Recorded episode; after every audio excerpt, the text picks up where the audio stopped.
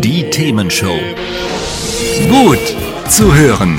Gegen Langeweile. Herzlich willkommen beim Themenshow Podcast. Habt ihr uns schon abonniert? Wenn nicht, wird's Zeit. Ihr findet unseren Podcast auf podcast.themen-show.de. Und jetzt viel Spaß mit unserem heutigen Thema, das direkt aus unserer Radioshow stammt. Wenn ihr tatsächlich drüber nachdenkt, euch mal ein neues Auto zuzulegen, ne? Wie kann das funktionieren heutzutage? Eigentlich nur noch umweltfreundlich. Zumindest, wenn man so den Medien trauen kann. Und ähm, das Verbrauchermagazin Guter Rat hat sich da mal mit beschäftigt. Was sind denn die Vor- und Nachteile von Elektroautos und Plug-in-Hybriden? Ähm, Thilo Neuhaus, der stellvertretende Chefredakteur, ist uns jetzt per App zugeschaltet. Hallo nach Berlin. Hallo. Herr Neuhaus, können Sie uns nochmal den Unterschied zwischen einem Plug-in-Hybrid und einem reinen Elektroauto erklären? Also zunächst mal benötigen beide Strom Hm. und beide verfügen über einen Elektromotor, der von außen aufgeladen werden muss. Der Unterschied liegt darin, dass das Elektroauto rein elektrisch fährt, während der Plug-in-Hybrid zusätzlich einen Verbrennungsmotor unter der Haube hat, der bei Bedarf anspringt, wenn zum Beispiel der Akku leer ist oder längere Strecken zurückgelegt werden müssen. Äh, dafür ist die rein elektrische Reichweite beim Plug-in geringer, dafür in der Summe natürlich geeigneter auch mal für längere Strecken über Land. Man ist weniger von der Ladeinfrastruktur abhängig und kann bei Bedarf einfach an die Tankstelle fahren und weiterfahren. Also so ein bisschen das Beste aus beiden Welten, so klingt das ja. Ne? Was ist denn jetzt besser für mich? Was, was passt denn da jetzt zu mir? Ja, das hängt natürlich sehr vom eigenen Fahrprofil ab. Und dazu gibt es einen einfachen Tipp. Man sollte einfach vier Wochen lang mal alle Fahrten protokollieren, um den tatsächlichen Reichweitenbedarf festzustellen.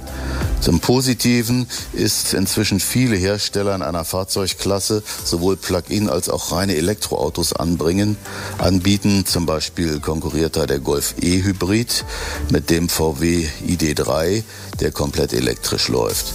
Die Preise sind nahezu identisch und zudem profitiert man auch noch bis Ende 2021 von staatlichen Prämien.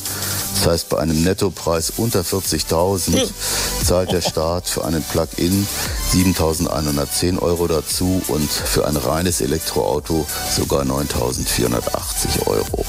Der Unterschied sollte aber jetzt nicht entscheidend sein, sondern äh, das Fahrprofil ist eigentlich wichtiger. Ja, aber äh, 30, 40.000 Euro, also das finde ich jetzt noch eine ganze Menge Geld. Ähm, sollte man sich dann nicht vielleicht doch gegen so ein Auto entscheiden und einfach beim Verbrenner erstmal noch bleiben? Ja, das ist zurzeit keine einfache Entscheidung und es ist letztlich eine gewisse Wette auf die Zukunft. Also was wir jetzt schon wissen ist, dass Verbrennerfahren teurer wird. Die Benzinpreise werden nächstes Jahr durch die höhere CO2-Besteuerung steigen und die Abgasvorschriften werden auch in Zukunft eher strenger als lascher und das wird die Preise auch steigen. Ähm, dann gehen Fachleute davon aus, dass die Nachfrage nach E-Autos ähm, weiter anhält. Die teuren Akkus werden allein durch die Masse günstiger werden. Ähm, Langzeitkosten, die sind auf Seiten der Stromer. Ähm, das heißt, ein Elektromotor, der ist in der Regel verschleißärmer. Man braucht weniger Wartungskosten, weniger Inspektionen. Das kostet ja alles auch recht viel Geld. Dagegen steht natürlich ähm, das bislang immer noch sehr magere äh, Infrastrukturnetz zum Aufladen. Also wer längere Strecken äh, fahren will, auch für die Fahrt in den Urlaub, der hat nach wie vor Probleme damit. Das muss man einfach einkalkulieren. Guter Rat von der Zeitschrift Guter Rat. Ich sage vielen Dank. Hat's euch gefallen? Sagt's weiter. Habt ihr Feedback? Sagt es uns. Studio at themen-show.de oder per WhatsApp 040 52 11 01 52.